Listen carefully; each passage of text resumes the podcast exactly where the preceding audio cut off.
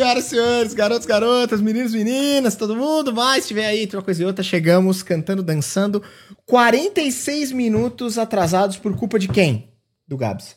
Dessa, não, Não, dessa não, vez a culpa é do Gabs, mano. Coach, André. Ah, então tá bom. Então, Ah, porra, mano, aí, Gabs, caralho, velho. O Gabs eu conheço faz 22 anos, tanto desculpa. faz. Ele pode assumir essa culpa, tá tudo bem. A culpa é minha, eu boto em quem eu quiser, botei nele. É isso, é isso, é isso. Estamos aí. É, Eu fiz questão de soltar a trompetada porque eu fui na Steam esses dias, estava tendo Steam Sale, e comprei por R$ 4,74 um aplicativo que chama Soundpad. E aí eu consigo programar áudios em, em, em- em slots e eu consigo soltar eles com bins de teclado. Olha que genial. Olha, e bom. aí eu tô aqui, de repente eu mando, sei lá, um erro e coisas do tipo, por exemplo. Você pode programar os teus próprios sons. Posso. Inclusive, eu- essa trompetada aí era porque eu fiz. Você já viu isso várias vezes Claro, eu fazendo. Fomos atrás, inclusive, quem achou foi o Sami. É, qual era o nome dessa música? Porque não tinha a menor ideia co- como é que chamava essa música. Aí o Sami escreveu assim: Marchinha de Carnaval, tananana. E aí o Google respondeu essa música e não a zoeira. Ai, ai, caralho. E aí eu Tem que programar um fácil. Ah, um sim, fácil. sim, só, só, só a entrada, né? Eu pensei em, em pegar o quen, quen, quen, quen, quen, quen, quen, do, do seu lado lá, do, Aham. do J Quest, só o comecinho, pra deixar ele aqui no esquema, porque dá pra soltar várias vezes seguido, tipo... Entendeu? Você não ouviu, mas eu Muito fiz massa. prum, prum, prum, psh, entendeu? Que é o... Não, essa eu ouvi, por alguma você ouviu? razão eu ouvi essa. Eu ouvi. Loucura, hein? Vazou, vazou um pouquinho. É. É bom, enfim. Estamos aqui perdendo tempo falando groselha, porque nosso objetivo hoje aqui, senhoras e senhores, é falar pela segunda vez, né? Fazer uma continuação daquele nosso Nunca Fui Popular sobre quadrinhos. Então, o André veio aqui a primeira vez. O André veio aqui é tipo altamente redundante, porque o André ele tipo mora aqui a segunda Tá casa. toda dele. semana aí. Tá O Diego e o Gabriel vieram aqui hoje pra me acompanhar nesse. Exatamente, exatamente. E, e aí, basicamente, a gente veio para continuar esse papo sobre quadrinhos. Quando você veio a primeira vez, você é um, é um, é um, é um sujeito que gosta bastante desse tipo de literatura.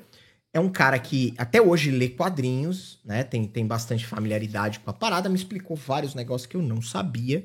Me deu várias dicas muito boas. Inclusive, eu terminei de ler.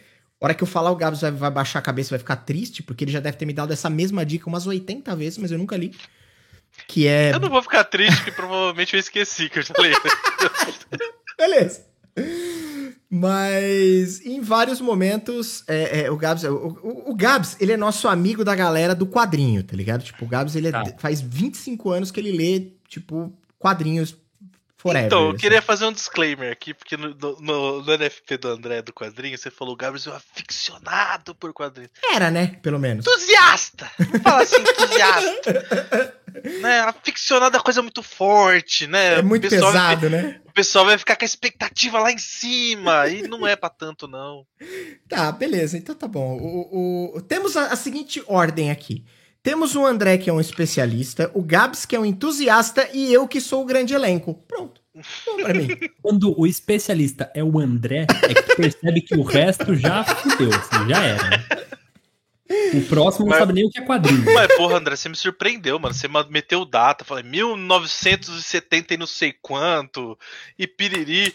Mano, eu não sei Inventei dessas coisas, não. Inventei tudo. Mas a questão é que se você fala com confiança, as pessoas acreditam. Vai ver se alguém Convicção. foi fazer o fact-checking lá. Não, Então. não, esse foi em 85 e ninguém me disse que tô errado. O, Perfeito. Die- o Diego fala, ele fala groselha, mas fala com propriedade. Com Eu falo groselha sem propriedade nenhuma. Mas é isso, galera. Se você tá escutando isso aqui no, no Google Podcasts, Apple Podcasts ou Spotify, saiba que a gente tá sempre ao vivo em twitch.tv barra ZNFS.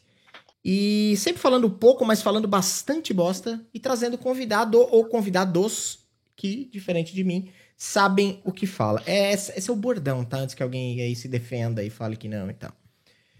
É... Bom, vamos começar do começo. Na verdade, não vamos começar do começo. Vamos começar do meio, porque a gente já fez o começo outro dia, né? Justo. É, o que, aliás, eu enrolei, enrolei, enrolei e não falei. Eu, eu comecei a ler o Batman ano 1, que tava gratuito na no Amazon Prime, era isso? Isso, Amazon. Amazon Books. Books, exato. É Prime Books, na verdade. É, isso aí, não tem, não tem nem o Amazon no rolê. É. E, e, cara, é, foi.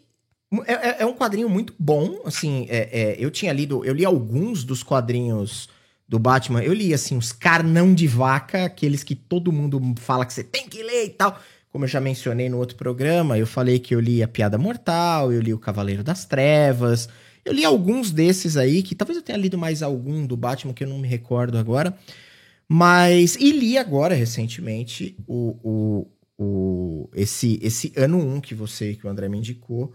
E, inclusive, eu gostei bastante. Eu quero começar dando o. o, o- a piada mortal nunca foi devolvido. É, o Nils Olave que tá aí no chat é um canalha de primeira grandeza. Todos os poucos quadrinhos que eu tenho estão na casa dele há 12 anos. Não vão voltar, né? Com toda certeza. Tarde demais. É. Por isso que eu não empresto os meus. Eu quero começar rebatendo esta pergunta. Como o André falou um pouco da, da experiência e dos gostos dele por quadrinho, eu quero começar triangulando esta conversa com o nosso amigo Gabriel. Ô Gabs, fala, fala um pouco do que, que você gosta, fala um pouco do que você conhece, fala um pouco do que você já leu, da- da- das suas preferências. Pode já cair na polêmica se DC é melhor que Marvel ou vice-versa, que a gente já fez essa polêmica em algum momento. Então, por favor, dá um, dá um overview aí pra galera. Cara, eu comecei errado na história dos quadrinhos, porque eu não comecei pelos quadrinhos. E eu não comecei cedo, que nem você disse que eu comecei. Hum, Eu comecei a ler mesmo, acho que eu tinha uns 16, 17 anos, certo. por aí. Mas porque eu assistia o desenho da Liga da Justiça no SBT, mano.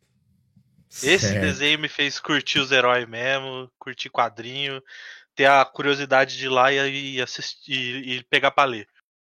Hum. E, e comecei a comprar mesmo depois que eu comecei a trabalhar, quando eu trabalhava na farmácia. Daí que Aham. eu ganhava um dinheirinho, daí eu, eu comecei a comprar, que tinha a banquinha perto, perto da farmácia ali. Uhum. Daí eu sempre passava lá, o cara que trabalhava na. na. na banca era, era amigo nosso, é o Masashi. Uhum. E daí ele sempre separava as coisas pra mim lá que tinha, tinha de novo lá. E. E daí eu comecei a comprar assim. Mas nunca fui maluco de comprar muita coisa, não. O primeiro que eu comprei foi o Justiça, do Alex Ross. Mano, Alex Ross é Sim. o melhor, melhor de todos os tempos. Não esquece. Não tem ninguém melhor, não. Não tem Alan Moore, não tem ninguém. Alex Ross. O cara é foda. Pra desenhar. É. Na verdade, é o, o Alex Ross é o que faz o desenho e o Mark Wade é o, é o roteiro, né? Ah, É contrário. Isso, ele que fez o Terra do Amanhã, Isso, isso. fez Superman Ele fez Reino da Manhã, fez Marvels, fez Isso. Justiça, fez o que acho que o que aconteceu com o Homem de Aço ou Superman All Stars, alguma coisa assim, não lembro qual foi. É, é um negócio desse. Eu também não lembro muito, não. Como eu disse, minha memória é uma bosta, eu não vou lembrar o nome das coisas. É, Certo. e Inventa, daí, é, e convicção. daí assim, o que eu descobri? Eu descobri na internet o maravilhoso mundo dos, dos quadrinhos de grátis. Entendi. Então, É a famosa, como diz o pessoal do Jovem Nerd, é a locadora do Paulo Coelho dos quadrinhos, é, isso? supostamente eu baixava quadrinhos pra ler. Entendi, entendi. E, Não que isso aconteceu. é, e daí, cara, eu comecei a ler. Daí eu comecei a ler que nem um maluco. Daí foi. Porque era, eu, eu tinha acesso a tudo, porque tava tudo lá, eu não precisava comprar nada. Tava Sim. tudo ali pra mim. Uhum. E daí eu, eu peguei pra ler, mano, coisa de 1980, 70, daí foi, foi, fui embora. Daí eu parei, eu comecei a ler daí, parei nos 952, daí no 952 eu não li mais. O que, que são 952? Desculpa, manjo uma vírgula do que você tá falando. Você tá falando grego pra mim. É que assim, a DC, a DC e a Marvel também, as duas fazem a mesma coisa. A cada ciclo eles têm que renovar o- os quadrinhos, porque senão os personagens ficam velhos, a galera morre, tem que trazer de volta. Entendi, entendi. Então eles, eles criam alguma coisa pra acabar o universo, daí traz o universo de volta, daí traz monte de gente de Perfeito. volta. E é a Hoje, mesma coisa. lembra, lembra no episódio anterior que eu comentei sobre a crise na Infinitas Terras? Lembro. Infinitas Terras? Esse- maluco, acho que esse pô. foi a primeira, é. É, ficou anos e anos só. Ah, Sim. esse aqui fez isso. É verdade. Então, nosso 52 foi outro reboot que eles fizeram pra botar ordem na casa. tá Pode ligado? crer, pode Isso. crer, entendi. Daí foi assim, é, é a crise das infinitas terras, depois tem a, a crise. A crise. Porra, acho que é a crise de identidade, daí depois tem a crise final, daí depois da crise final tem o Flashpoint, daí depois do Flashpoint começa os 952. E daí com os 952 eles, tipo, eles rebutaram tudo realmente. E quadrinho, tipo, quadrinho do Flash, que era o que eu acompanhava mais. Flash? Flash? Flash aqui, ó. Não sei se dá pra. Dá, dá pra ver, dá pra ver. O, o quadrinho do Flash que eu acompanhava mais, ele tipo, tava no número 800 e tralalá, 700 e tralalá. Eles voltaram tudo pro número 1. pode Daí crer. começaram a contar uma história realmente do começo, tipo, introdução dos personagens, pra atrair consumidor novo. Porque tá- a gente, como tava entrando muito na era online, os caras não estavam comprando mais quadrinho, né? O pessoal não tava consumindo mais. Ainda mais se ia consumir, pô, o quadrinho tá no 700, vou começar a ler do 1? Não vou. O cara não, não lia, entendeu? não sim, pegava. Faz sentido, faz sentido. É, o Então próprio André mesmo pro- deu, deu, deu um parecer aqui, na, na última vez que a gente conversou sobre isso, que ele meio que, acho que foi na banca, alguma coisa, e pegou, tipo, um número 1 na mão e falou, pô, legal. Sim, É, Dá pra acompanhar, né? Não vou pegar no número 832, né? exato.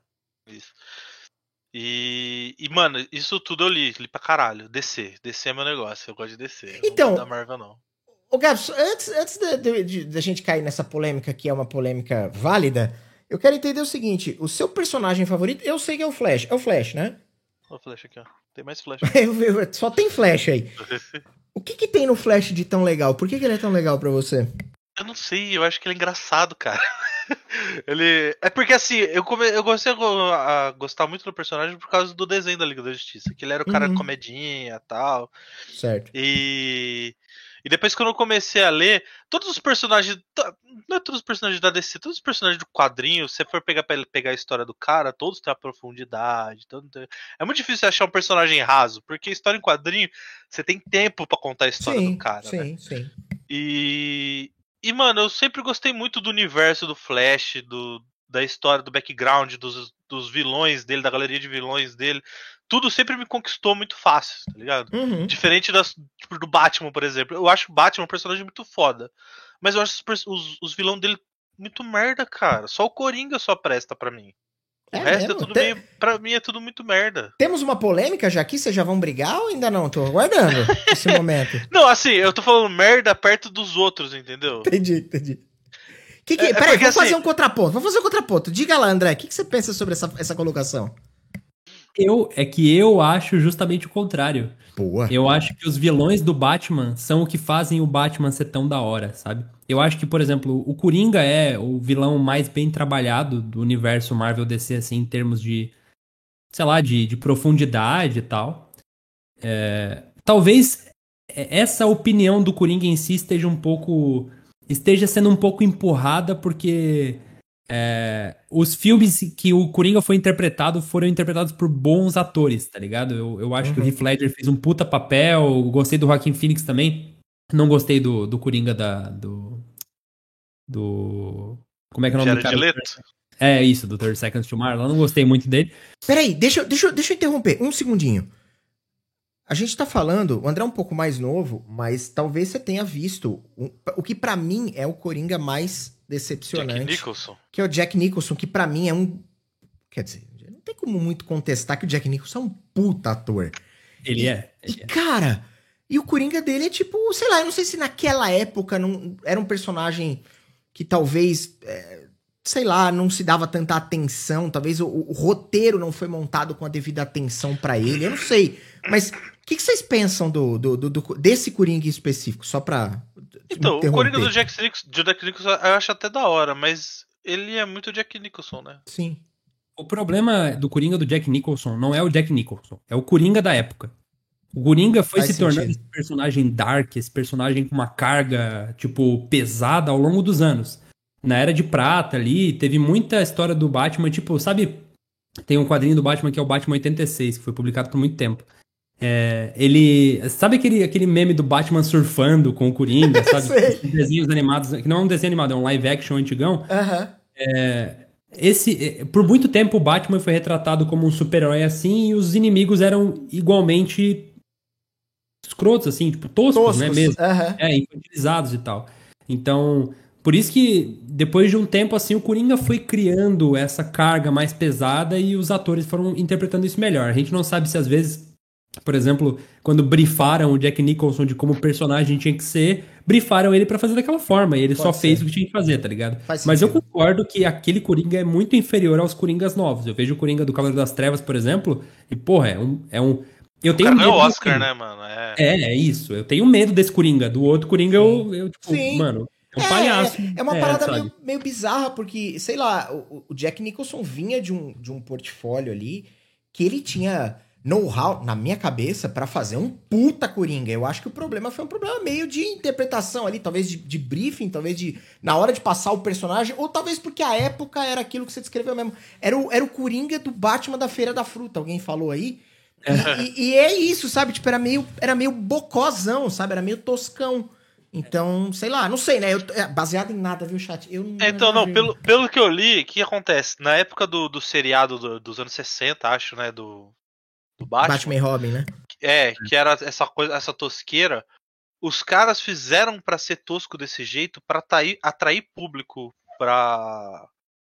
Pra, tipo, virar os olhos pros quadrinhos, entendeu? Tipo assim, a Aham. galera tá gostando do seriado, vai procurar querer saber mais, vai comprar mais.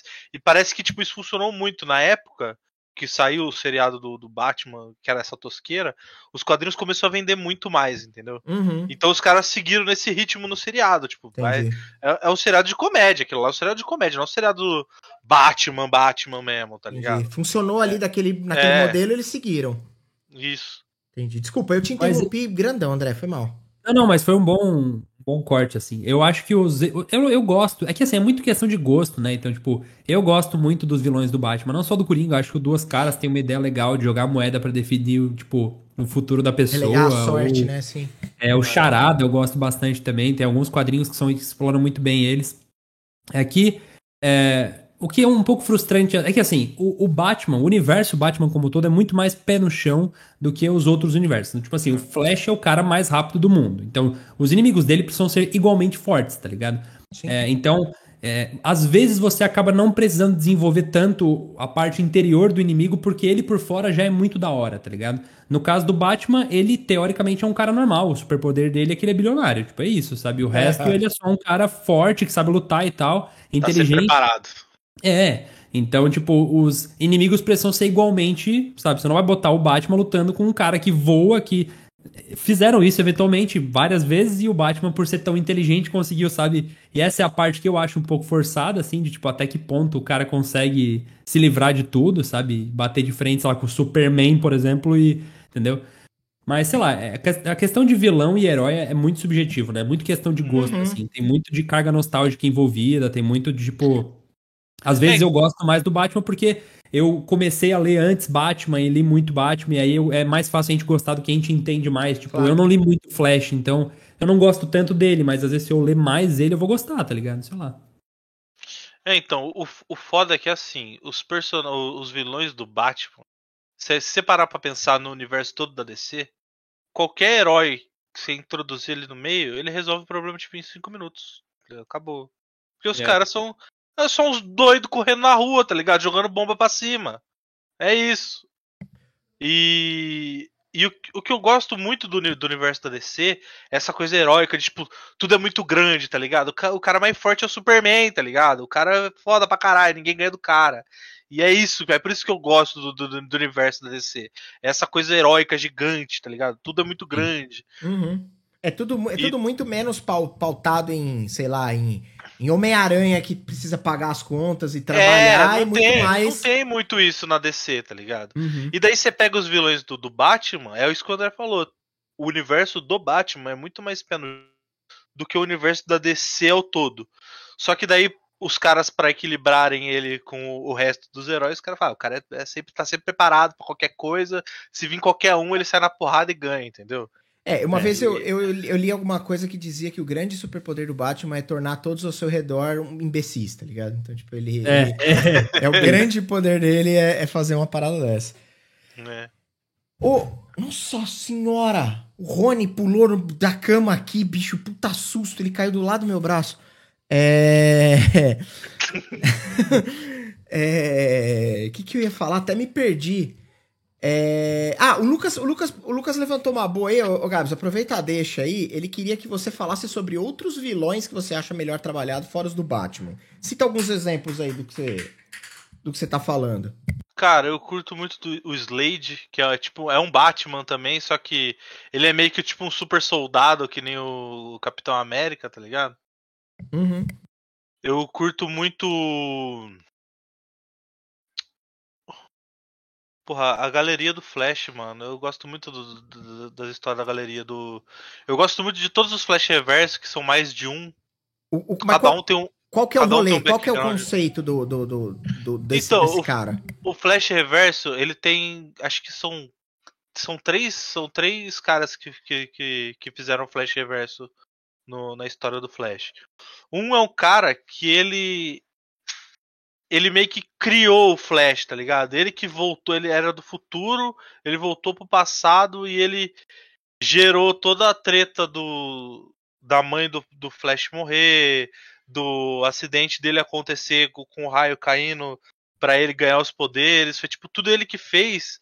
E ele meio que tudo que ele fazia de errado era era meio que pra tornar o, o Flash um herói melhor, tá ligado? Hum... E daí tinha um lá, o- tinha tinha um outro que é o Tom, o, o- não é o Tom, então não é outro, tinha o professor Zoom, que é um outro lá, só que ele era só maluco mesmo. O cara ele só queria foder o Flash. Ele tinha inveja do Flash, porque ele tentou ser herói no, no- ele é a mesma coisa, ele era do futuro, voltou pro passado. É, é sempre assim, é sempre essas doideiras de viagem no tempo. com o Flash, Aham. tá ligado? É. E e ele meio que tentou ser herói no futuro, não conseguiu, tentou voltar pro passado pra para querer ser herói no passado junto com o Flash e só fez merda dele, ficava com, teve inveja do Flash e começou a fazer um monte de merda. E e cara, é, é- é basicamente, mano, eu, eu não fujo muito do universo do Flash, eu acho muito da hora. O lance é que ah, o, o- você tem um gosto por conta da, da, É, da história do, do, do lance do cara ser um velocista. É isso. Em suma, é isso. em suma é isso. Entendi. Beleza. Tem objetivo. E também porque eu tenho muita pira nessas histórias de viagem do tempo, mano. É, e é, é muito da hora, eu acho. O conceito de viagem no tempo eu acho muito da hora. E tem muito nas histórias do Flash. Viagem no tempo, viagem entre, entre dimensões que ele consegue fazer também em determinado momento. lá. Uhum, uhum. Tem muito disso, tá ligado? Eu queria aproveitar essa deixa que a gente tá falando, né, que a gente saiu aqui pela tangente pra falar de Flash, por exemplo, que foi uma coisa que a gente citou pouco, justamente como o André posicionou, porque é uma coisa que ele não tem tanto background, como o outro papo a gente tava falando, era eu e ele, eu obviamente não tenho nenhum background, e, e- e o André tava, tava descrevendo mais as coisas que ele que ele tava mais familiarizado. Mas eu queria levantar uma bola aqui, porque eu fui dar uma olhada numa parada, hoje em específico, e eu vi que ela. O André já tinha acendido esse alerta.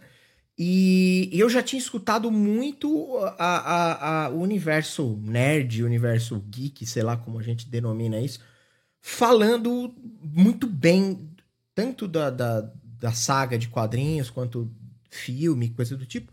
Mas eu queria entender um pouco mais e queria trazer um pouco mais sobre o que é o Watchmen.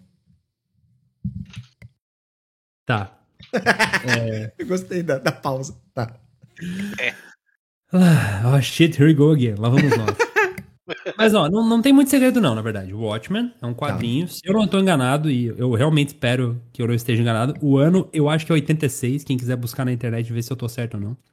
É, escrito pelo Alan Moore, tá? Eu não lembro se ele foi desenhado, não sei se foi o Mark Wade também, enfim. Foi, desenhado, ele foi escrito pelo Alan Moore.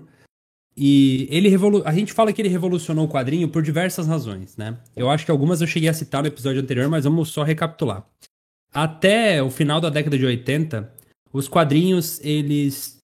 A gente, justamente porque a gente tava falando, né? Do, do Coringa, por exemplo, ser meio cartunesco e, e com trejeitos toscos e etc. Os quadrinhos, eles não eram geralmente abordados em temas pesados, em temas delicados. Ele, setembro de 86, beleza, então é isso aí.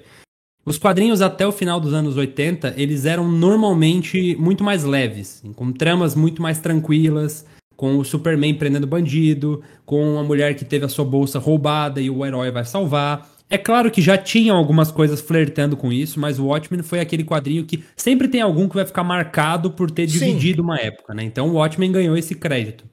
Ele acabou desconstruindo o que a gente tinha como conceito de super-herói. Então, são super-heróis corrompíveis, então eles podem ser subornados, coisa que você não imagina o Superman não prendendo um ladrão se você der 500 reais pra ele. Não- tipo, não é nem imaginável isso Reais acontecer. me parece um pouco, pouco demais, mas. É, não, claro. Dependendo do que o ladrão fez. Não, não, pelo amor de Deus. Todo mundo tem seu preço. É, então. Uhum. Mas é aí que tá, exatamente. Todo mundo tem seu preço, mas os heróis da época não tinham. Eles eram incorrompíveis. Eles sim. são pessoas perfeitas, sabe? 100% bom, sabe? Quando na verdade ninguém é 100% bom. Por mais que a gente se esforce pra ser bom, todo mundo vai ter defeito, todo mundo vai ter o seu preço, todo mundo vai. Então, no Watchmen, os super-heróis são corrompíveis e eles têm tretas familiares, têm problemas em casa, têm. é, eles têm traumas de infância, eles têm problemas que são completamente inerentes ao fato de eles serem fortes ou viajarem no tempo. ou- Então, o Watchmen desconstruiu muitos heróis nessa, nesse sentido, né? É, e não é como se eles fossem é, anti-heróis, tipo um Deadpool da vida, que teoricamente é bom, mas que tem o jeitão escrotão dele e tal. Não. É, Eles eram feitos, eles eram desenvolvidos. É um quadrinho bem longo, né? Tipo, um calhamacinho assim. Ele- eles eram desenvolvidos de uma forma que. Sabe aquele personagem que faz merda, mas que ainda assim tu sente uma certa empatia por ele? Tipo, Sim, "Mano, sim. esse cara não é gente boa, velho. Mas, tipo. Mas eu entendi por que ele fez essa besteira aqui, sabe? É. Então, o Watchmen tem um pouco disso. É, tem muitos assuntos pesados, assim, assédio sexual, vários problemas que, cara, na época eram completamente impensáveis pra você colocar num quadrinho, certo? Então eles construíram muito nesse sentido. E ele foi, ele foi muito característico também pela diagramação da página dele, né? As páginas de Watchmen, elas foram feitas, e o Alan Moore exigiu que o, que o, que o desenhista fizesse isso, elas foram feitas para que elas pudessem ser identificáveis em qualquer lugar. Tipo, mostrou uma página, a pessoa instantaneamente sabe que é uma página de Watchmen, porque ela tem a mesma grossura de borda em todos os lados e ela é sempre 3 por 3 Os quadrinhos sempre tem 3 por 3 Quando não é 3 por 3 os dois se juntam no tamanho do que seria 2, entendeu? Então eu Aham. não sei explicar, mas se alguém procurar páginas de Watchmen na internet vai ver que a diagramação é padrão em todos. Padrão. Uhum. E para você conseguir fazer isso, obviamente exige um trabalho de parceria muito grande entre o roteirista e o desenhista, porque o roteirista tem que falar, olha, coloque essas informações nesse quadrinho. E ele não pode mudar de tamanho, ele tem que ter esse tamanho aqui. E você tem que achar espaço pro balão, pra descrição do. Então é- é- foi um quadrinho que ele extrapolou muito assim do que a gente conhece como quadrinhos. Foi uma coisa que deu um passo à frente, né?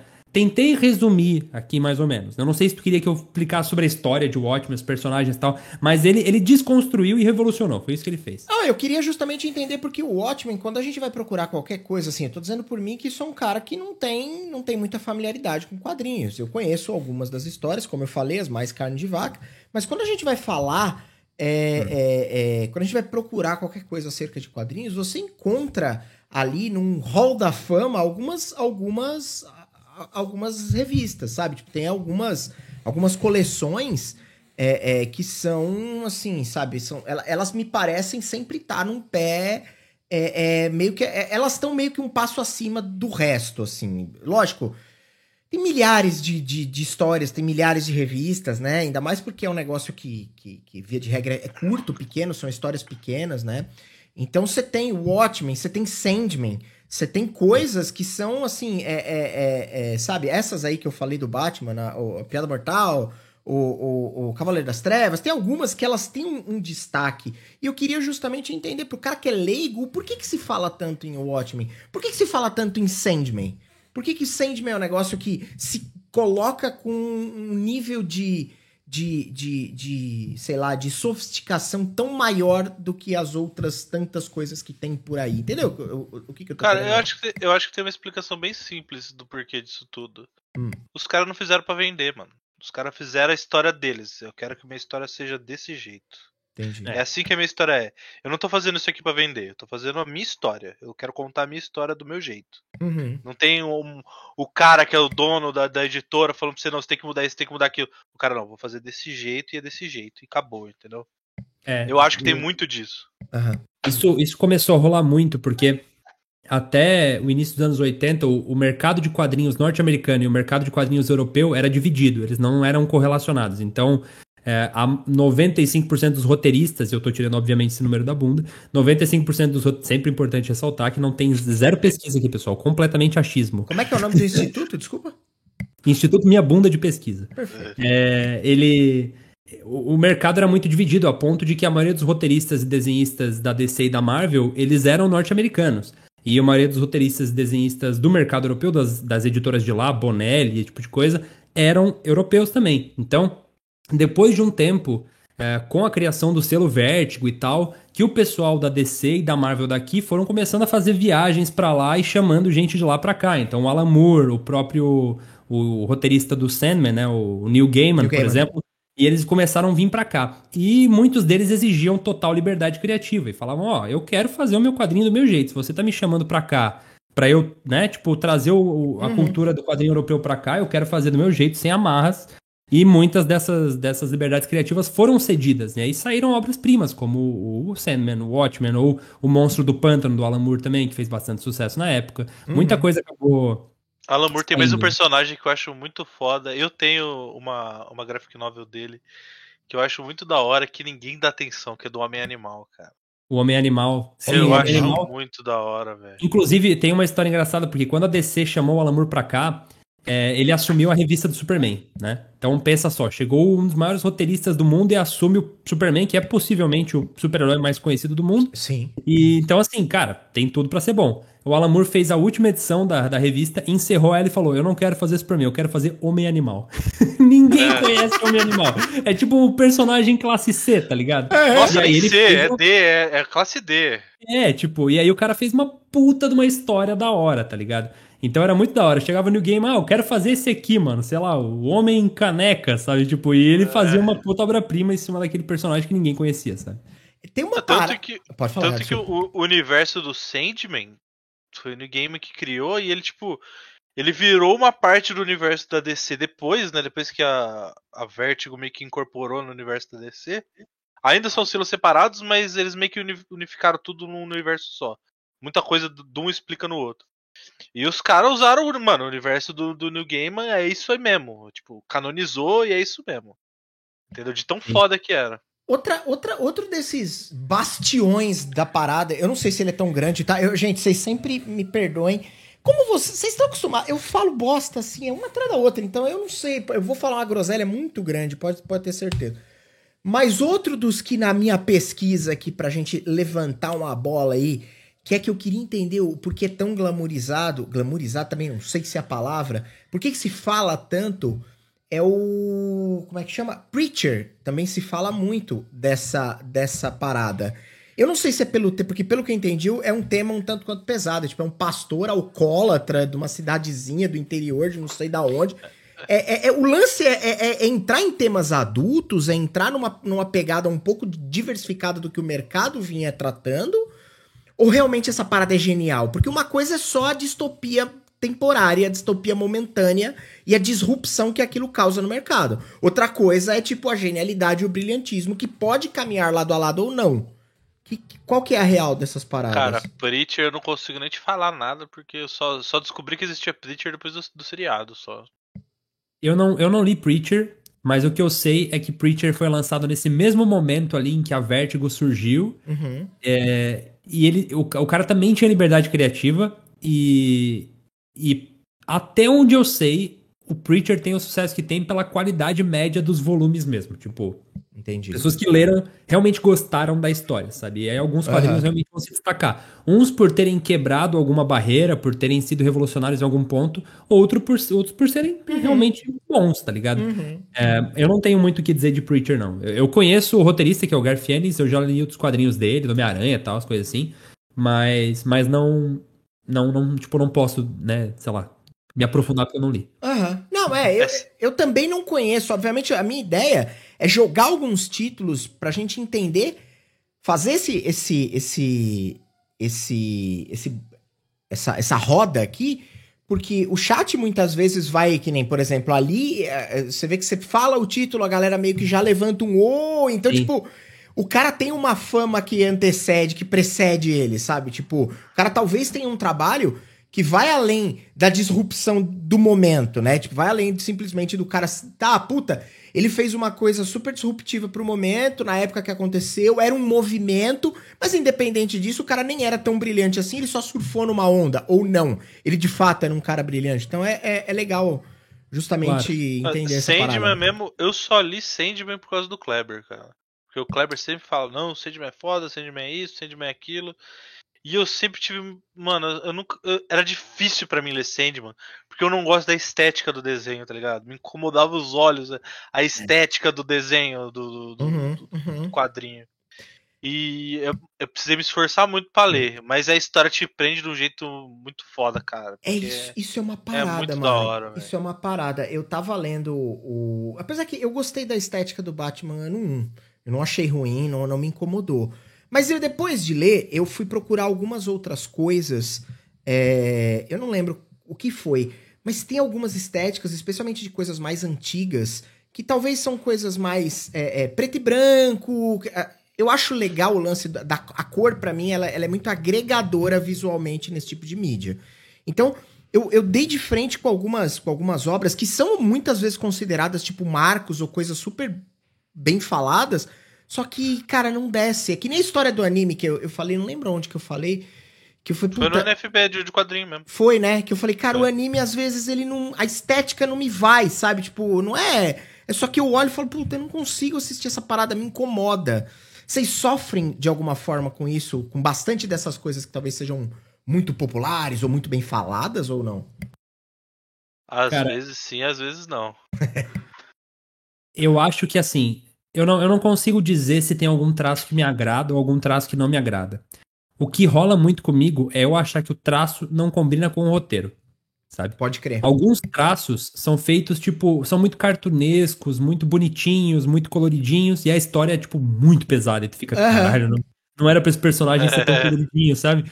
E às vezes acontece o contrário, tipo, uma história super leve, tipo, Homem-Aranha, amigão da vizinhança, e um traço super, tipo, vral, Homem-Aranha vai te matar. E aí tu fica, não tá encaixando, sabe? Sim.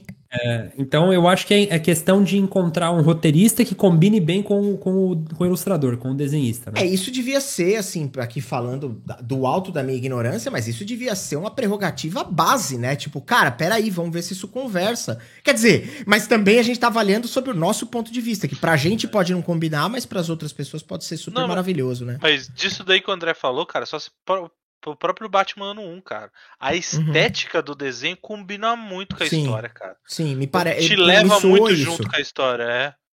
Ela, ela para mim, passa um clima de, de, de, é, de depressão.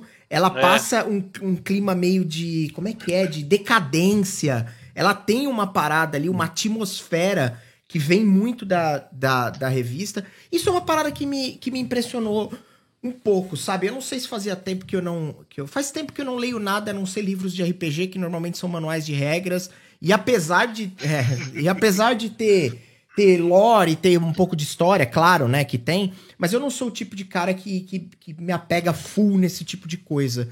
Então, basicamente, eu acabo lendo muita coisa mecânica e, e tal. Faz tempo que eu não leio nada.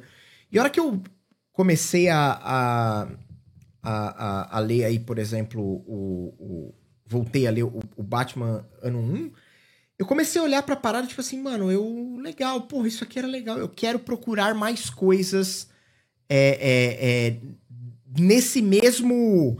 nessa mesma toada, porque eu consegui ser imerso naquela narrativa. Aquela. aquela. aquela. é, é, como é que se fala? Aquela visualização que eu tive com aquele roteiro, com aquele tipo de história, conseguiu me colo conseguiu me conectar com o que estava sendo contado ali, sabe? Aham. Aham. A gente falou muito de. A gente tá falando, né? É, é natural que a gente fale muito de, de, de quadrinho, afinal de contas a ideia é essa, mas, mas eu queria fazer um, um- um traço rápido aqui, porque quadrinho é tipo uma, uma das, das fontes mais utilizadas nos últimos, talvez, 15 anos, 12 anos, 13 anos, para que. para adaptações de cinema, né? É. Não cita DC não, que eu tenho vergonha. Então, eu queria justamente trazer esse ponto antes da gente voltar a falar, porque eu acho que tem bastante a ver com o lance do quadrinho, apesar de não ser a mesma mídia. Cara, por que, que a gente tem alguns problemas de, de, de, de posicionamento nessas, nessas mídias como cinema ou como seriados é, é, é, pelas coisas da DC? A gente tem. Eu, eu, eu acho que. Estou relutante a, em dizer se a gente tem. A, gente a, maior, a maior diferença entre no, no, universo cinematográfico entre a DC e a Marvel é o Joss Whedon. Porque ele pegou o universo da Marvel e ele centralizou tudo nele. Ele falou, ó, é Quem é esse Não, cara? é o Kevin Feige, é o Kevin Feige, não é o Joss Whedon, é o Kevin Feige, desculpa. Errei o nome do homem. Ele falou, é, é essa linha que a gente vai seguir, é essa história que a gente vai seguir. Vai ter diretor que vai vir com, com um olhar diferente nas histórias? Vai. Mas é essa história que a gente vai seguir. Entendeu? Tanto Uhum. que todos os filmes convergeram no, no filme do, do Ultimato e o, e o. A Guerra Infinita e o Ultimato. E, e, e, tipo, todas, todas as histórias convergeram para aquilo, entendeu?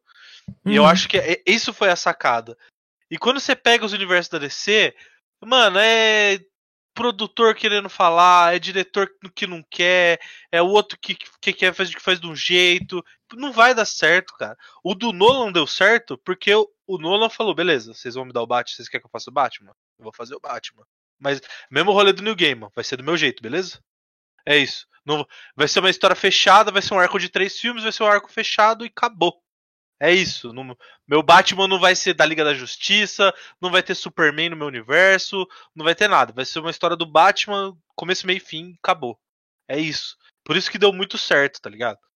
De, de resto, os caras, eles quiseram fazer a, a, a DC quis fazer a mesma coisa que a Marvel fez, só que eles cagaram o caminho todo, mano. Daí, você começa cagado, você não vai terminar limpinho, tá ligado? Você pensa que esse é o, o problema? É, é a unificação, talvez, da produção em um sujeito só para conseguir criar um projeto integrado, André? Você acha que é, é- esse é o grande lance? Cara, eu acho que sim, eu acho que é mais ou menos isso mesmo. Tipo, se você divide os. É, é que são duas coisas separadas. Você fazer, fazer filmes de super-herói e você construir um universo cinematográfico. É verdade. né? Se você quer fazer um filme pontual do Coringa, foda-se quem vai ser, quem Uhum, ah, uhum. consultou, se é canônico. Não, fez o filme tá ali, vai ser bom, não vai. Isso diz respeito ao diretor, aos atores, a coisas que são inerentes à, à história em si. Agora, se você quer construir um universo, né? Tipo, vamos fazer uma teia, com o perdão da piada, uma teia, Ha. Vamos conectar todos os filmes e aí vamos fazer algo que faça sentido no final e que tudo que se conecte, etc. Eu acho que de fato tem que ter, tipo, vamos começar de um jeito e vamos ter que terminar desse jeito. A gente não pode ficar trazendo gente nova e demitindo e mudando e desmudando, porque senão não vai fazer sentido, vão ficar muitas pontas soltas, né? A Marvel foi muito bem nisso, fez, fez um trabalho muito bom, na minha opinião. Eu não sei nem se a DC tentou fazer isso, sabe? Tipo, não Uhum. parece que tentou, de tão conexo que os filmes eram entre si, sabe? A DC teve, teve mais um problema. A Marvel tava lançando muito filme. Eles estavam lançando um filme por ano, dois filmes por ano. E, e era, um- tipo, era um filme. Tirando algum ou outro ali no meio do caminho, que, que era filme médio pra ruim, tipo o primeiro Thor, ou. Ou sei lá. Porra, o segundo Thor também é meio zoadinho. É bom, mas. É, é meio, meio torto também. Mas. As histórias eram conexas e, tipo, a maioria, a maior, a maior parte dos filmes eram- são bons. A DC, a, a Warner, né, no caso, ela se sentiu na pressão de tipo, pô, eu tenho meus, meus heróis aqui, eu preciso usar. A galera tá fazendo dinheiro, tem que fazer meu dinheiro também. Sim. Então, vou botar pra fazer. E, mano, se você quer fazer o bagulho no- no- rápido, dá bosta, velho. Dá bosta. Não É. vai ser um bagulho da hora. Não é, não é a forma mais. Não é a forma mais, mais, sei lá, mais organizada de se fazer. É. É- A Marvel demorou 10 anos pra construir o universo todo delas. de- Sim. Deles, tá ligado? Não, mas, Sim. cara, o negócio que é, que é, que é bizarro, eu tô reassistindo no, no Disney. Disney. Uh, o streaming da Disney lá. Não, não Disney Plus. Disney, Disney Plus. Eu tô reassistindo todos os, os, os filmes em ordem cronológica, em ordem de acontecimento. Tô né? fazendo a mesma coisa. Disclaimer aqui que eu tô fazendo a mesma coisa. É, e, e- e eu tô no. A gente terminou, eu e a Rebeca terminamos de assistir o Vingadores, o primeiro. E eu acho que vale algumas ressalvas. Primeiro, porque o roteiro ele é muito bem amarrado. O, o, o, como as coisas não foram gravadas na ordem que elas estão. Que, que elas foram cronológicas, né? Tipo, a Miss Marvel foi um filme de 2000, sei lá quando. E, e, e, ela, na verdade, ela é, sei lá, o segundo filme, o terceiro filme Sim, da é, ordem. É o segundo então... filme, não, não. Na cronologia, é o segundo filme. Exato. E, cara, e, e, assim, pro, pro, pro, pro viewer médio, pro leigão, pro cara que conhece a história por alto, cara, o, o roteiro é amarradíssimo, a história, o, o screenplay é amarradíssimo. A, a, a, o jeito que a cena é contada é amarradíssimo. Até as cenas pós-créditos são totalmente Sabe, elas Junta tão, tudo numa coisa só. Elas estão dentro de uma história, sabe? Tipo, é muito legal mesmo. E outra coisa que me chama muito atenção, mas muito, muito, é como a maioria dos filmes teve um cuidado de produção ao para que se envelhecesse bem. Eu assisti o Thor, o primeiro Thor, eu, eu, não, eu, eu acho que ele é de fato um filme mais fraco mesmo.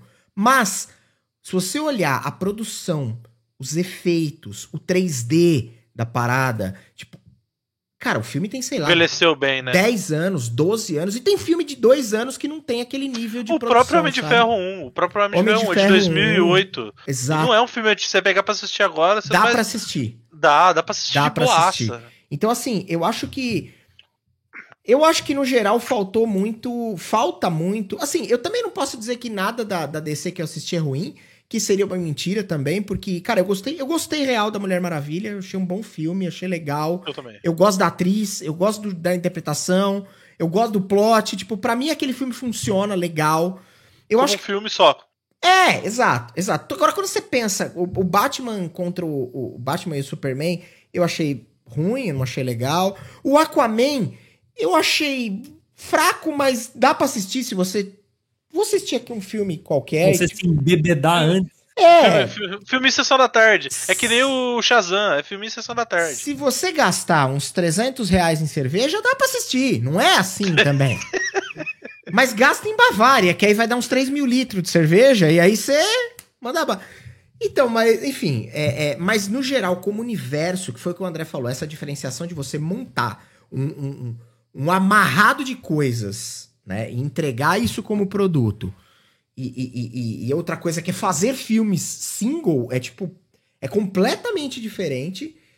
E eu acho que aí a DC falhou miseravelmente e perdeu. E deve. O que deve ter perdido de grana, no sentido de potencialidade de ganhar dinheiro, que acabou não acontecendo, falta de exploração comercial dos personagens, do merchandising, de produtos.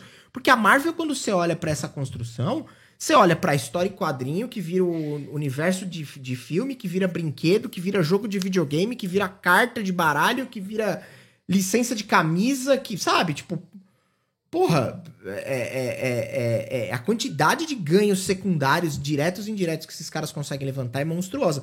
E isso deve ter deixado a DC ainda muito mais fraca do que ela já vinha, não? Eu, eu concordo, velho. Eu concordo. Eu acho que provavelmente a DC brilhou o olho quando viu que a Marvel estava conseguindo fazer. Talvez teve uma, uma, uma, iniciativa de tentar fazer algo parecido. Não conseguiu, sabe? Fez bons filmes. Eu acho que o Coringa do, do, do Joaquim Phoenix é um, é um filmaço. Eu boa, acho um filme boa, boa, boa. Eu falei da Mulher Maravilha e fui injusto porque esse, esse filme eu achei muito bom, por sinal. Eu gostei de Mulher, Mulher Maravilha também. Eu assisti outros filmes pontuais da DC, assim, e eu gostei. Uma parte de mim acha que, que, poderia ter gostado mais se não tivesse se acostumado mal com a qualidade média dos filmes da Marvel, sabe? Mas eu achei que os filmes foram bons, assim, tipo, a gente tem que lembrar que os filmes de herói há 20 anos atrás eram risíveis, tá ligado? A gente tá é muito bem servido de filme de super-herói, velho. Por mais que a gente esteja sendo chato com alguns, assim. E, e é, e é um momento do super-herói, né? Tipo, nos últimos 10 anos, o que essas empresas exploraram de filme e ainda estão explorando, né? Então, a gente já teve a época dos filmes de carro, os filmes dos brucutus, dos cara fortão, Sim. já teve filme de luta, já teve filme de tudo. Chegou a hora dos filmes super-herói, a gente não sabe qual vai ser a próxima onda, mas para nós que gostamos de quadrinho, a gente tá num momento muito bom para estar tá lançando filme, sabe? Porque tem muito filme bom saindo. Eu queria levantar, voltar aqui pro, mais pro universo do quadrinho, para levantar uma bola de uma coisa que eu, eu olhava na banca quando eu era garoto e a minha mãe falava: não compre isso não, que isso é coisa do diabo. Falava pra mim que era Spawn. E eu queria saber, A, o que vocês pensam sobre, bre- sobre e B, do que se trata Spawn. Porque eu nunca nem não tenho a menor ideia. Alguém sabe? Eu nunca li Spawn, eu só zerei o jogo de, de videogame e ele é. Ele é uma espécie de anti-herói também, tá ligado? Tá. Ele é um quadrinho. Ai, eu não vou lembrar o nome que- do cara que criou o Spawn, mas foi um personagem criado, tipo, por ele mesmo, óbvio, ele criou, mas, tipo, não é um personagem que, que ele pegou pronto e roteirizou em cima, até onde eu sei, então foi um personagem criado do zero. Aham. De novo, com liberdade criativa, tem todos aqueles pré-requisitos que a gente diz, tipo, uma boa história, sabe? E eu, eu confesso que eu não li Spawn o suficiente, se alguém do chat aí leu. É Foi o Todd McFarlane, exatamente, esse cara aí. É uma parada que, cara, eu via nas bancas, assim, tipo, quando eu era criança, passava, olhava e tal. Tem alguns que eram muito. eram muito. é, é, é, é, recorrentes em banca. Então você passava, sempre tinha um, um- quadrinho do, do Homem-Aranha, sempre tinha um quadrinho do Superman, sempre tinha um quadrinho do Batman, e sempre tinha ali. O, o- você falou outro dia, até que é um quadrinho super antigo, você falou que, que seu pai é, é, lia e depois você começou a ler, que foi o Tex. Tex, né? Aham, aham. E, e, e aí eu me lembrei, me lembrei do Tex, me lembrei do Spawn, me lembrei do Lobo, eu lembro do, do, do- É outro que eu não tenho ideia do que faz, mas eu sei que tem o Lobo e o Lobo eu já vi. eu me lembro, eu me lembro de passar na frente da banca e ver algumas capas coloridas e me lembro de gravar os nomes. Agora, não- como nunca foi uma parada que eu. Ó, sobre o Spawn, fazer um trabalho investigativo, jornalístico, assim, em prol da informação pro nosso público aqui, os nossos lindos ouvintes. É isso! O Spawn, ele foi um personagem criado pelo Todd McFarlane em 92. ok. E a ideia dele é o seguinte: ele era um agente da CIA, Tá. o chefe dele armou uma emboscada pra ele, Uhum. traiu ele, e ele morreu, certo?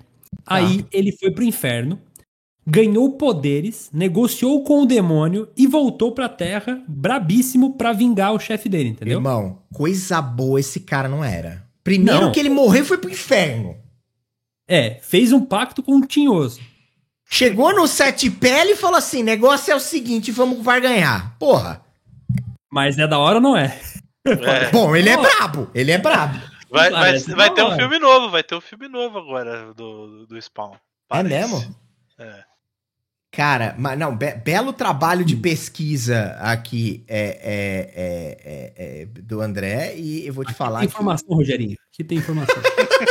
informação aqui tem, tá? Aqui tem. É, Cara, o, o Kleber tá falando aí no chat, finado Dag Lemos, desen- desenhista campineiro que desenhou Tex por muitos anos. É mesmo. Falando nisso, eu acho que a gente tem que fazer uma menção aqui. Como é que ele chama? Marcos Rocha, talvez?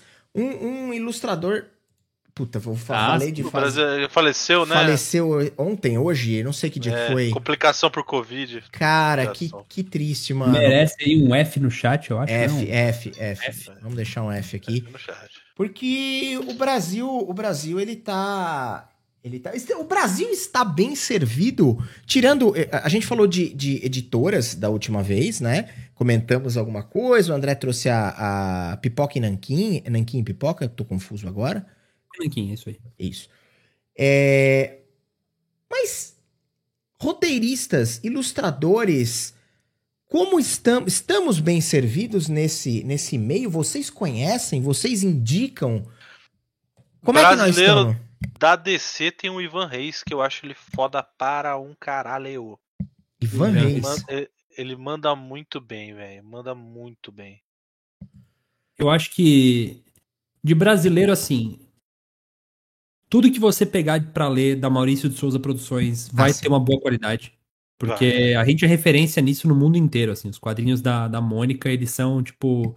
Por mais que a gente veja eles hoje mais em memes do que, de fato, em páginas de quadrinhos, né? Sim. Eles Pô, são muito bons, muito Bom, bons. Turma da Mônica, a Turma da Mônica é usada pra alfabetizar japonesinho lá no Japão, mano. É, Os caras usam então. na escola lá. É, Caraca. então, Turma da Mônica é muito bom. E não é só porque é história infantil que é fraco o roteiro, muito pelo contrário. Inclusive, eu gosto muito de comparar os quadrinhos da Turma da Mônica, ou até do, do, do universo Disney, assim, tipo o quadrinho do Pato Donald e tal. Muito com, com filmes da Pixar, sabe? Que Uhum. teoricamente é pra criança, mas você adulto assiste e pensa.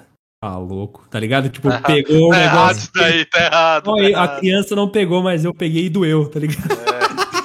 Então é isso, tipo, tem muito da, desse, daquele quadrinho que tem uma história superficial, mas ele tem camadas, e aí você que, tipo, é um pouco mais maduro, vai entender a crítica que aquele quadrinho passa. Então, Cara, eu acho que assim, na moral, qualquer um que quiser ler um quadrinho da hora, até mais barato, né? Que geralmente os quadrinhos da Maurício de Souza são um pouco mais baratos mesmo. Uhum. Chega na banca, pega uma Mônica ali, mano, sem preconceito mesmo. Você vai ler, a história é legal, velho. É um quadrinho feijão com arroz, assim, mas ele é bom, mano. Ah, as próprias graphic novels que estão saindo da Maurício de Souza, mano, são, são, são da hora pra caralho. O, o, eu tava lembrando que a gente tem o. Como é que chamava o escritor do Menino Maluquinho? Oh, meu Deus. Ziraldo, talvez? Ziraldo, Ziraldo, Ziraldo. Cara, porque se eu não me engano, existiam. Eu não sei se são definitivamente quadrinhos, mas, mas existiam livros dessa parada, talvez quadrinhos. Posso estar falando mais uma. Mais um Instituto Minha Bunda de Pesquisa? Mais um Instituto Minha Bunda de Pesquisa. Mas eu me lembro de alguma coisa desse tipo e me lembro que eu era bem pequeno e lia e achava as histórias do. Do. Como é que chama? do, do Menino Maluquinho super divertidas e legais. Então, assim, o quadrinho ele tem um apelo muito grande para alfabetização, né? Porque ele é uma ferramenta que, que te entrega muito. A parte imaginativa ela vem, de certa forma, mastigada, né? Então, é, é não completamente, mas você tem ali uma referência visual que faz você. E você tem, né? Não é como um livro que tem um romance, que tem milhares de, linhas, né? Tem os, os balãozinhos, muito menos, menos frases e tal. E isso faz, obviamente, com que seja mais simples e uma boa porta de entrada para alfabetização, né? Isso, isso é uma parada recorrente ainda hoje, será? As pessoas ainda usam isso dessa maneira? Acho que sim, né? Sim, para alfabetização? Aham. Uhum. Sim, rola muito, cara. Rola muito, eu acho que rola.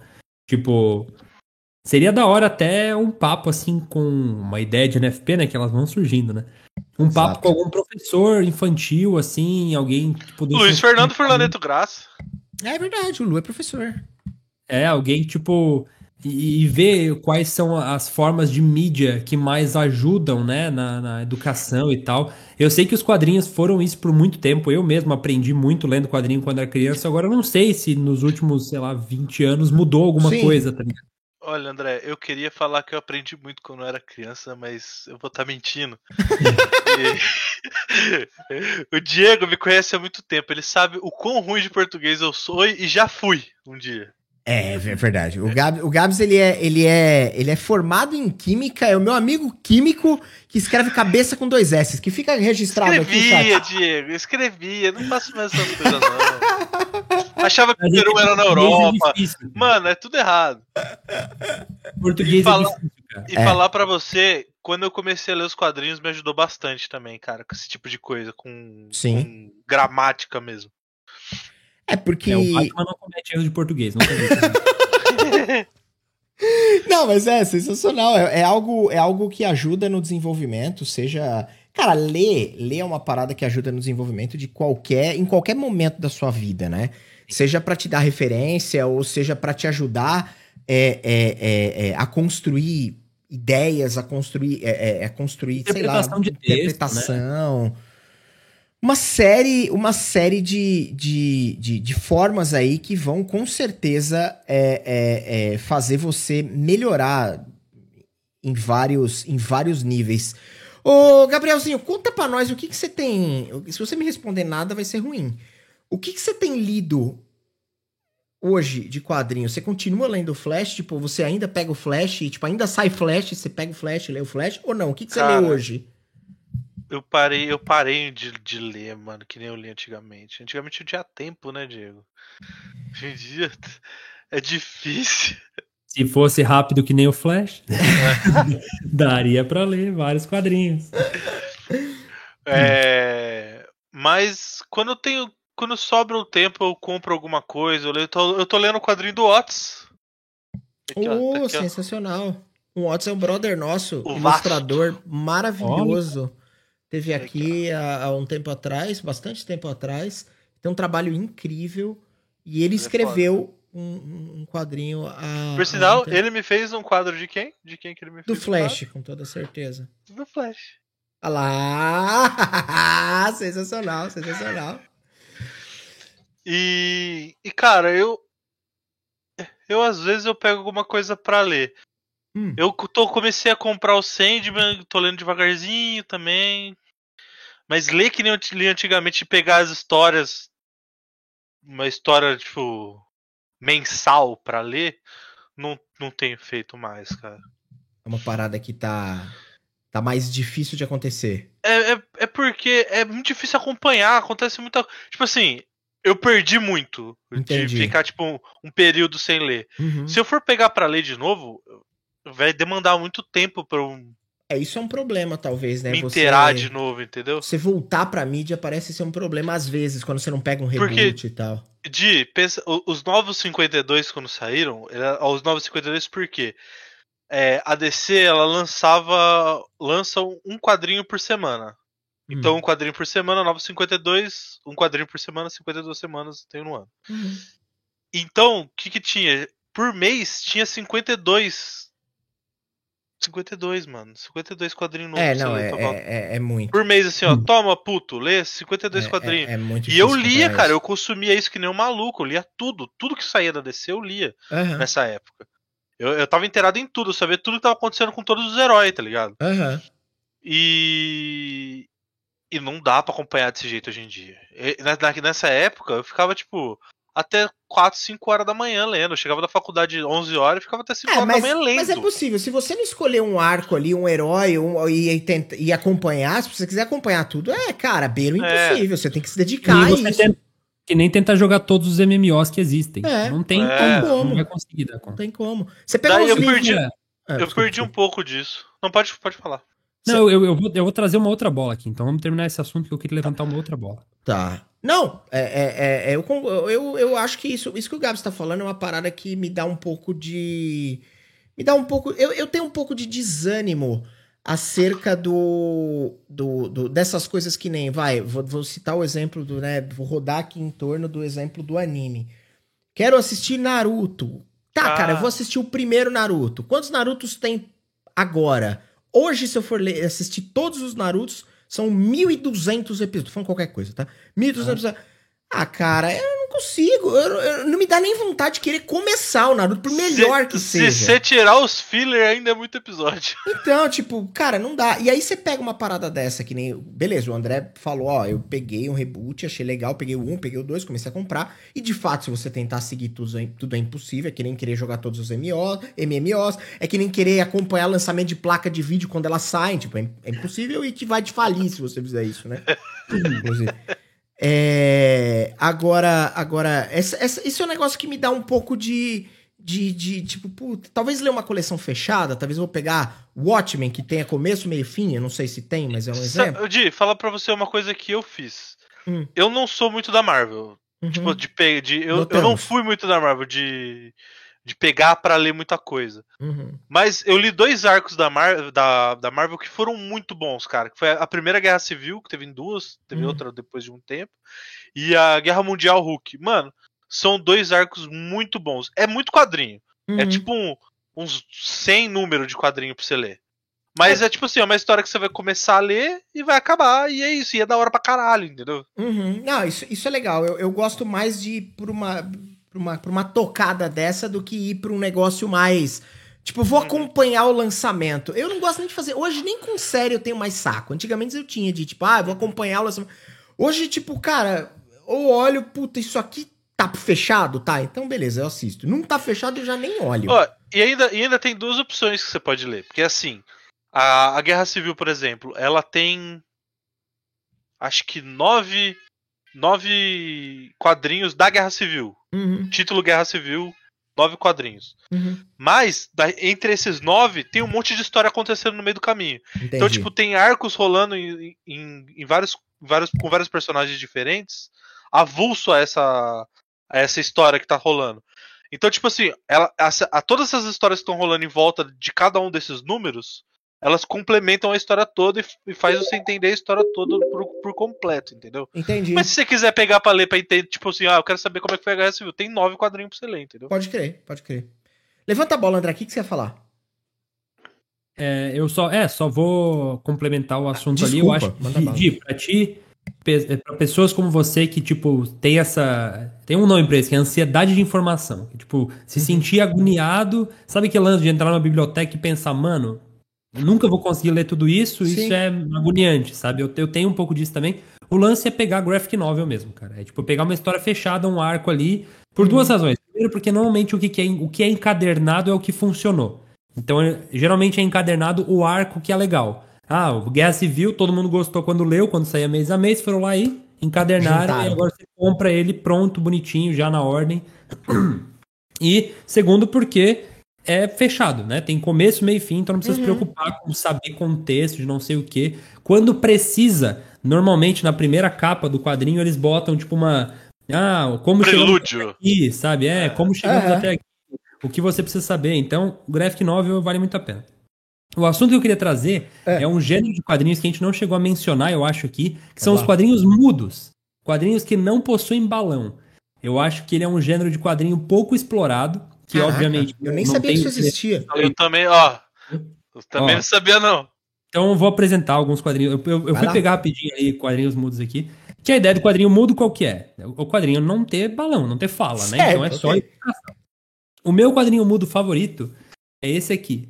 Um pedaço de madeira e aço. Ele é muito bonito pra quem tá ouvindo só, né, e não tá assistindo. Ele é um Ah. quadrinho quase que inteiramente preto, com acabamento foda, fita de cetim, página couchê, né, pro Di que gosta da, da- do couchê ali. Uma bela Aquele faixa cheiro de cochê. É, ele é um quadrinho, como vocês podem ver, que não tem balão nenhum, certo? Ele é um quadrinho Aham. só imagens. E aí você pensa, bom, você perde muito tirando o balão, né?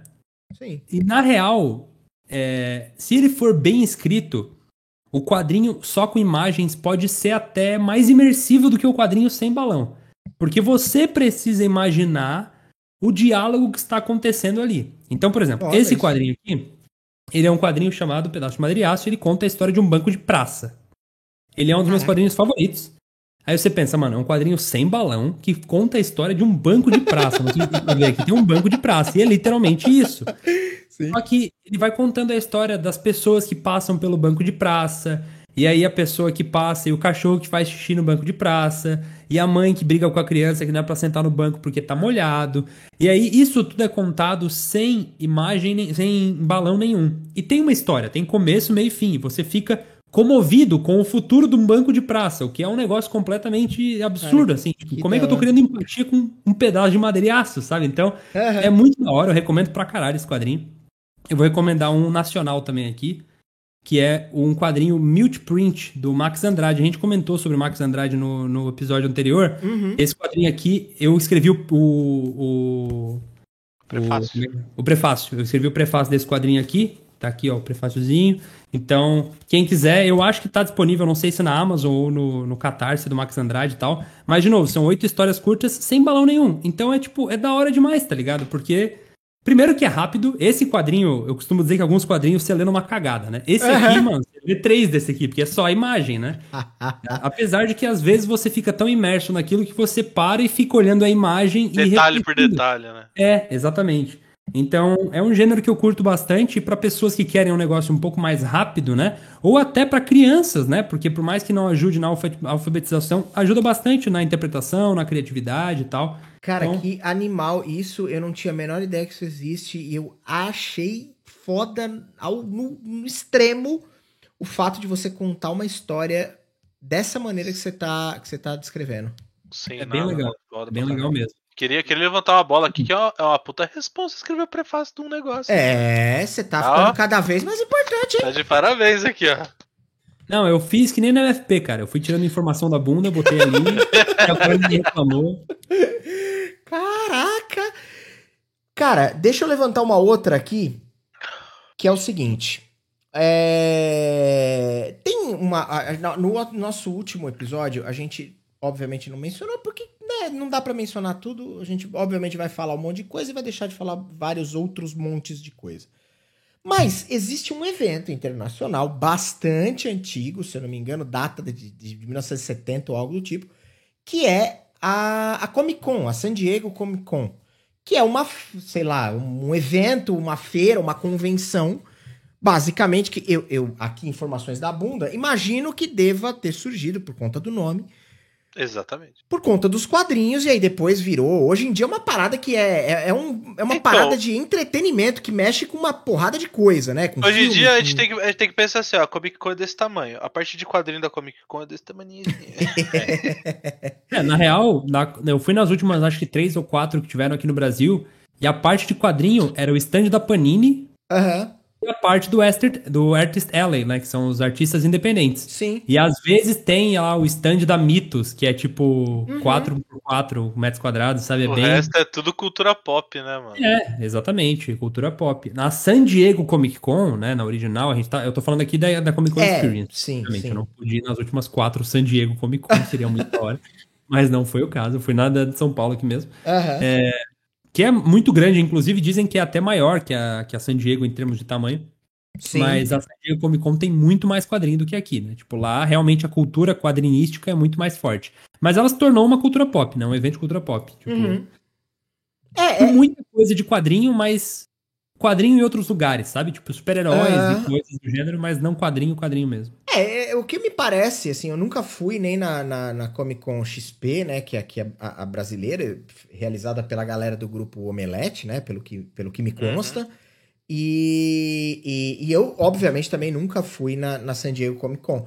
Mas, mas me parece que os caras vieram montados em cima da plataforma de quadrinho lá atrás. E aí desenvolveram uma comunidade. E aí essa comunidade começou a girar em torno de outros business ali que estão muito associados, como coisas relacionadas à cultura pop, filme, jogo, livro e outras coisas que não necessariamente são quadrinhos. E aí virou um mega evento e cheio de outras atividades que não só a, a, a, atrelada aos quadrinhos.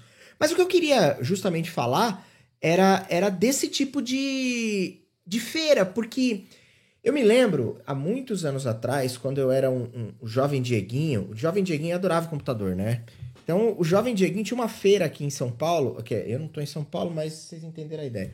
Tinha uma feira em São Paulo chamada Fenasoft, que era a feira do software e, e- e dos lançamentos de software, e, e acontecia normalmente no IMB ou, ou- ou algo assim.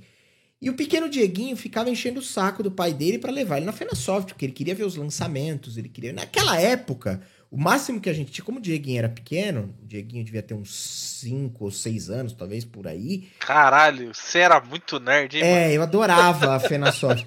E aí, uma vez, eu fui. 6 comprar- anos de idade, o cara formatando PC já. né? É. É, é, era isso mesmo. E aí eu, eu, eu, eu por acaso, a- o meu tio adorava essas coisas e ele me levou a primeira vez quando eu tinha uns 5, 6 anos, alguma coisa assim. E de lá pra frente, até os meus, sei lá, 12, eu queria ir direto, porque a Fenasoft, porque era legal, porque era um pavilhão. Sabe, tipo, você entra num local que tem milhares de expositores falando de. mostrando jogo, programa, qualquer. é, era animal essa parada. A Fenasoft não existe há 20 anos, sei lá, 15 anos, faz muito tempo que ela não existe mais. Mas eu achava um negócio assim animal e naquela época não tinha. Quer dizer, eu não tinha acesso à internet, a internet era um negócio pouquíssimo difundido. E era animal você poder ir, olhar, ver os estantes. Eu lembro, do- eu lembro do- do- dos estantes da- das empresas nacionais, sabe? Tipo, eu lembro da. da a Itautec mostrava, tipo, programas. E, e, sabe, era, era um negócio da hora demais. E a hora que eu, eu, eu fiz essa relação pra puxar a Comic Con, porque eu imagino que pro cara que era um fã ou é um fã de quadrinhos que curte a mídia, esse tipo de evento deve ser animal. Você já me respondeu, o André já respondeu, o Gabs eu não sabia se tinha ido. Alguém já frequentou alguma, seja a Comic Con Experience ou seja a Comic Con é, é, San Diego, mas vocês já me responderam e já me responderam a segunda dúvida que era: tem muita coisa relacionada a quadrinho? É o paraíso dos quadros da galera que curte, mas pelo jeito não é mais, é isso, né? É, o- é o que o André falou, a Comic Con, San Diego Comic Con, é o berço do bagulho, a principal de todas. Então, tem a parte gigante de quadrinho. Não gigante, né? Tem a parte específica de quadrinho que tem muita coisa que o, o mercado é muito focado ali na- na- no- nos Estados Unidos, né? Uhum. E, e aqui no Brasil não tem tanto. Mas assim, eu não fui nem na Comic Con Experience, nem na San Diego, pelo amor de Deus. Se eu for na San Diego Comic Con, eu acho que eu explodo em purpurina de Cara, alegria. eu também. Tem uma coisa que é a, a San Diego Comic Con possível para os amantes de quadrinhos que estão com baixo orçamento, é uma coisa chamada Feira do Livro. Tem em toda a cidade. E eu, eu, eu sei que parece zoeira, a Feira do Livro é um dos momentos mais aguardados pra mim. Tipo, Tô ligado. aqui em Floripa tem uma ou duas vezes por ano, geralmente Feira no do- centro da cidade. E aí você tem quadrinhos que, primeiro, às vezes são difíceis de comprar ou que o frete é caro.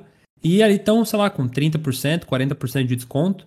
Então, é, é um ambiente que eu curto muito, cara. Tipo, quando tem Feira do Livro, eu chamo meus dois brothers dos quadrinhos, tá ligado? Porque Aham. mundo que lê quadrinho tem um amigo do quadrinho, né? Sim, Tipo, aquele cara claro. que é amigo do quadrinho. E aí eu chamo os dois brothers dos quadrinhos assim, mano, a gente faz um tour pelos sebos da cidade e depois vai na Feira do Livro, que é tudo perto. E aí a gente vai pra casa com, porra, 15 quadrinhos cada um, né? É uma felicidade, sabe? Ah, É o- teve, massa. uma feira, teve uma feira do livro aí que Diego foi com o branco que trouxe os quadrinhos pro, pro Gabs aqui. É verdade. Foi, foi- não foi uma feira do livro, foi uma Bienal. A Bienal, por sinal, é uma- Bienal, é uma, Bienal, parada isso. animal. Assim, de para quem, pra quem gosta desse tipo de, de, de entretenimento, seja quadrinho ou seja livro, né? Mas assim, é uma exposição gigante de milhares de editoras, milhares não, mas de muitas editoras. E, e eu lembro, inclusive, de. Eu comprei aquele que falei, Marvel 1602 e o, o- a Guerra Civil, eu, que, que eu comprei fisicamente, eu comprei nessa Bienal no stand da Panini, eu acho, se eu não tô enganado. E, e eu paguei, assim, muito barato, mas muito barato mesmo. Foi tipo. Eu não lembro se tinha descontos, foi tipo 50% de desconto. Sei lá, eu sei que era barato. É, Na época, eu lembro que eu falei, nossa, mas eu comprei tipo 10 quadrinhos, paguei 10 reais. Não era isso, mas era tipo baratinho, sabe? E, Roubou os quadrinhos, não sabe. É, É, você me, você me deu, você me deu o, o- o flash especial de 70 anos da DC. Foi, é verdade. Que era um livrão, era esse aí? É, Ah, pode crer, eu lembro disso. Você me deu o Flash e o Superman. Você me deu os dois. Teve uma. Aqui no Brasil tem a FIC, uma feira em Belo Horizonte totalmente voltada a quadrinhos. Olha aí, você sabia Sim. disso? Não sabia. Não, Não, também não. tinha a menor ideia disso. Mas, cara, é, é porque é um mundo. Todas as coisas de nicho, é- é- ela tem subespecializações que a gente. Sei lá, por mais que você até seja do nicho, mas você não fica sabendo, né? Tem umas coisas que é muito. É, é, sei lá, às vezes local, às vezes não, uma parada que, sei lá, não, não é. Ou, ou pelo menos a informação não chega normalmente a todo mundo, né?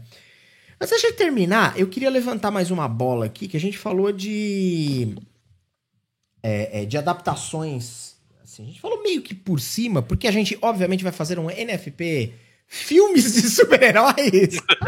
Tem que fazer. Tem que fazer. Tem que ter o NF NFP de, de. Como é que chama? De filmes musicais. Esse é bom. Bah. E Não é tem filmes musicais, é filmes de de música. música, exato, exato. E, e temos que fazer um de super-heróis, porque também é, é pertinente. Porque tem muito filme bom e muito filme merda, inclusive, que vale a pena a, a, a, A citação. a citação. Sim. Mas eu queria, eu queria levantar justamente a peteca do dos jogos. O que, que vocês já jogaram que foi baseado, jogos de, com- de computador, de videogame, etc., jogos eletrônicos, que vieram baseados de quadrinho, que vieram baseados desse, desse tipo de mídia, desse tipo de história, que vocês falam, cara, isso aqui é foda. Cara, eu joguei a série Arkham do Batman, é muito bom. Sim. O Arkham é o Arkham Knight, não, Arkham Asylum, Arkham City e Arkham Knight. Os três ficaram disponíveis de graça na Epic Games no ano passado, ou ano retrasado, que foi os 70 anos do Batman, 80 anos do Batman, não sei. Jogaços. Joguei, são muito bons. Eles ganharam o jogo do ano, uns dois deles, eu acho, em algum momento. Os jogos de Lego dos super-heróis também são muito legais. Lego Batman. Sério? Cara, sério, jogo de Lego é muito divertido, cara. Recomendo muito, é bem legal. Lego Batman é bem da hora. Tem um jogo que eu não vou lembrar o nome agora, que ele é tipo um Mortal Kombat, só que ele é misturado com um person- Injustice. Isso, esse mesmo. Que é o Esse nome de é um da hora. também. Ah, caralho, é da hora é um jogo de luta, né? É. Isso, é bem legal. É do estúdio do Mortal Kombat. O estúdio do Mortal Kombat que fez. Ah, é? É. E você, ô, ô Gabriel? Cara, eu joguei os Batman também, mas eu não cheguei a finalizar nenhum. Eu comecei e parei os, os Batman. Mas são três jogos da hora, foda demais. Eu joguei um joguinho de celular, bosta. E, mano, tem um jogo que é maravilhosamente ruim, que chama DC Universe Online, é da Steam. É um MMO? Que é. É. É uma merda, mas é divertido de jogar. Eu acho que vale a citação do. Eu gosto muito da, da, daquele, daquele mote da Telltale de, de, de Choices Matter, que, depend, que dependendo do que você faz, o jogo tem toda uma, uma. é, Basicamente não é um jogo. Ele não é um jogo com muita ação, mas ele é um jogo que vai te dando. Ele vai te contando uma história e permite que você faça algumas interações e modifique o curso da história e tal. É o jogo tem- efeito borboleta, né? fala. Isso, exato. E tem, e tem um, um Batman, inclusive, feito pela Telltale, que é maravilhoso no Steam Summer Sale agora, que teve recentemente. Tava custando, acho que, sei lá, 3 reais ou algo assim. E era muito, muito bom.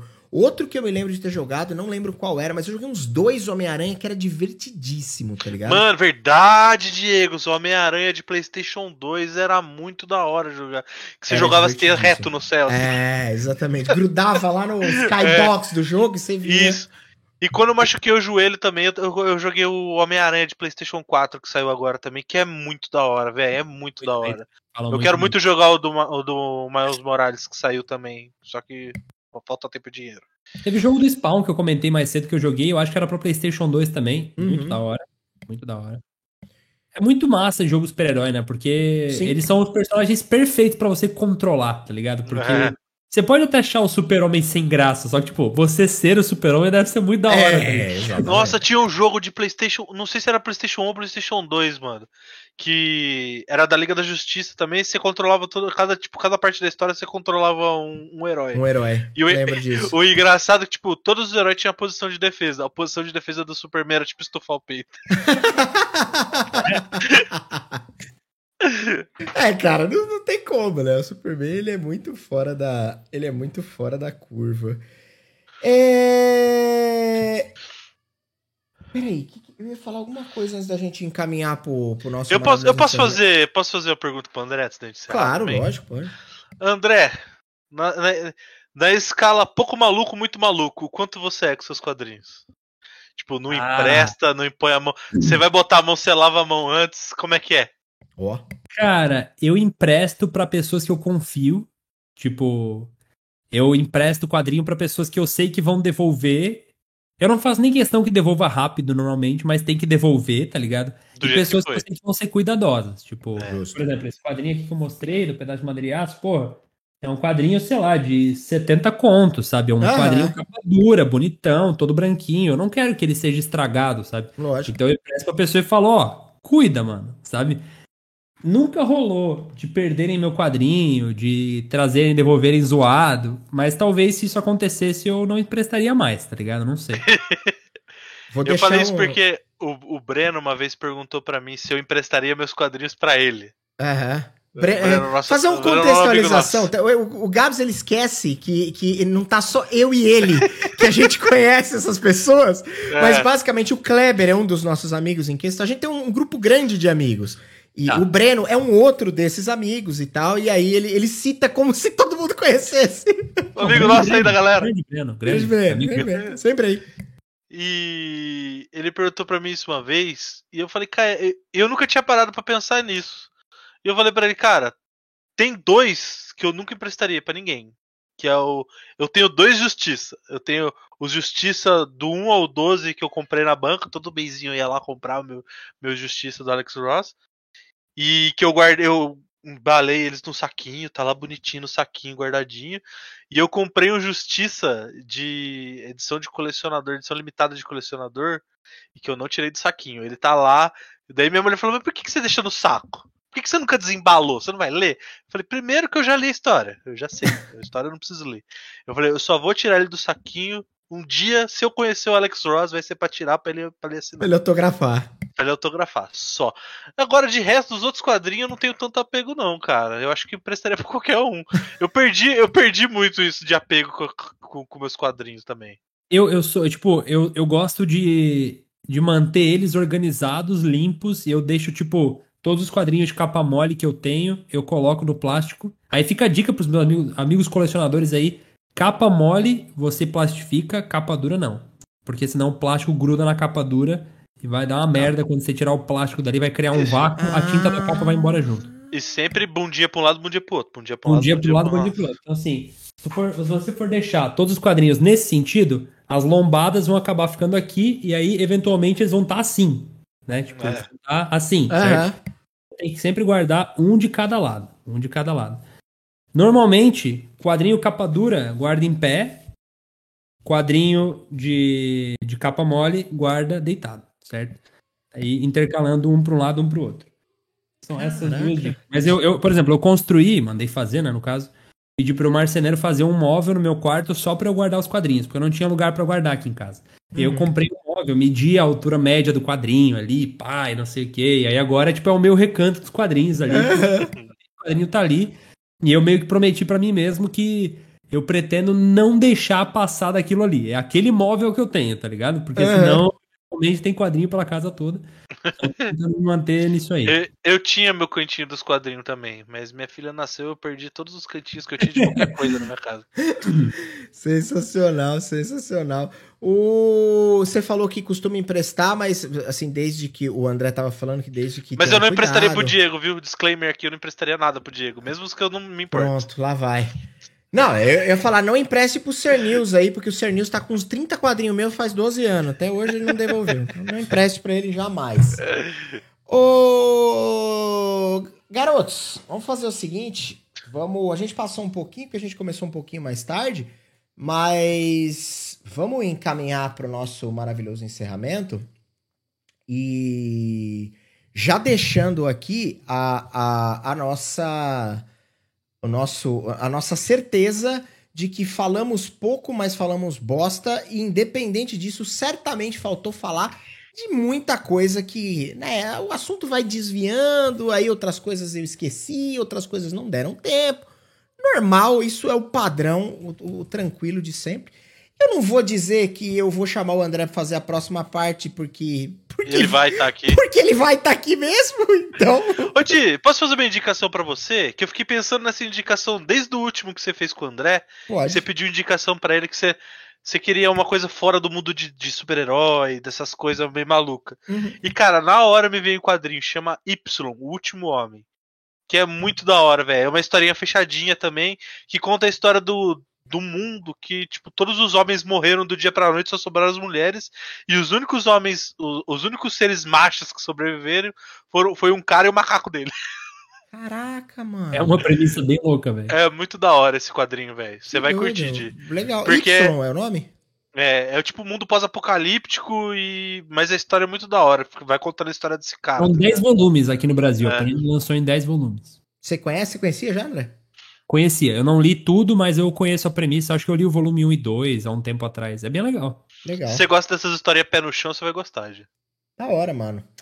Ô, Gabriel, vou começar com você. Muito obrigado pelo nosso papo. Passou rápido e vamos, vamos ver se a gente consegue fazer uma. Eu não vou falar vamos ver se a gente consegue. Eu vou ser abusado. Vamos fazer uma parte 3. Pronto. Ah, E se quiser me jeito. chamar pra dos filmes, também tamo aí, viu? Papai. Me convido, eu me convido mesmo, tio. Tô nem não. Achando que é o André pra participar de todos os episódios. Mas é isso, valeu, mano. Obrigado, Gabriel. Uh, Galera, É o isso, Gabriel, eu deixei aqui as redes sociais do Gabriel. É Gabrizeua do Twitter, é maravilhoso. É, mas, mas eu não sou ninguém, não. Não precisa me Não seguir, tem não. problema, segue ele lá e xinga ele, não tem problema, tá bom, é não uma me boa. xinga, não. Não eu, xinga tenho, ele, eu não. tenho. Eu tenho o Eu ego- sou legal, ego fala ruim, assim, ó, né? eu sou legal. Me Vai lá pedir gibi emprestado pra ele. Boa. é isso, peçam gibis pra ele. Ô, André, muito obrigado pela, pela, pelo nosso papo, pela nossa o nosso lero lero aqui acerca de, de quadrinhos. Temos alguma informação importante que devemos falar? E na quarta-feira estaremos aí conversando sobre Magic e D&D. É isso. E que eu estou ao vivo todo dia à tarde jogando Magic na Twitch também. Então me sigam lá. E é isso aí, eu acho. Vamos fazer a parte 3, vamos fazer NFP de músicas. E se vocês, qualquer assunto que vocês acharem que rende o NFP, mandem. Ah, André, mas eu acho que só eu quero ouvir. Não tem problema. Às vezes a gente quer falar. Se só você quer ouvir, Pode- só você ouve. Foda-se. Não Pode- tem problema. Não precisa mandar pro Diego, não. Manda pro André, que quem manda aqui nessa porra é ele. É ele, É exato. É isso aí, é isso aí. É, no mais, senhores, muito obrigado. Tamo junto. Eu não agradeço, como eu costumo dizer, o- o- as interações, os follows e as paradas durante o programa para evitar a quebra da nossa linha de raciocínio. Mas muito obrigado a todo mundo que apareceu, todo mundo que deixou aquele belo follow. E é isso.